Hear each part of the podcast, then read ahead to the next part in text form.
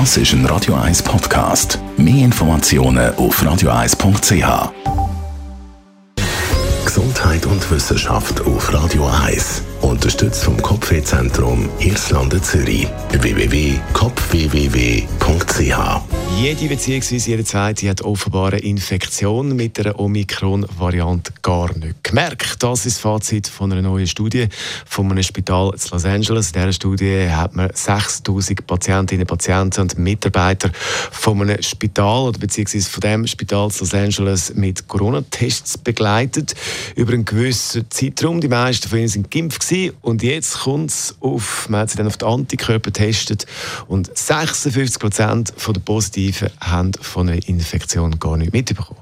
Also sie haben überhaupt nicht gemerkt, dass sie Corona hatten. Nur 10% von ihnen haben sich können an irgendwelche Symptome erinnern, die sie mal hatten, aber die hat man sicher nicht mit einer Omikron-Infektion in Verbindung gebracht, sondern mit ja, Verkältung, Schnuppen, irgendetwas Leichtes.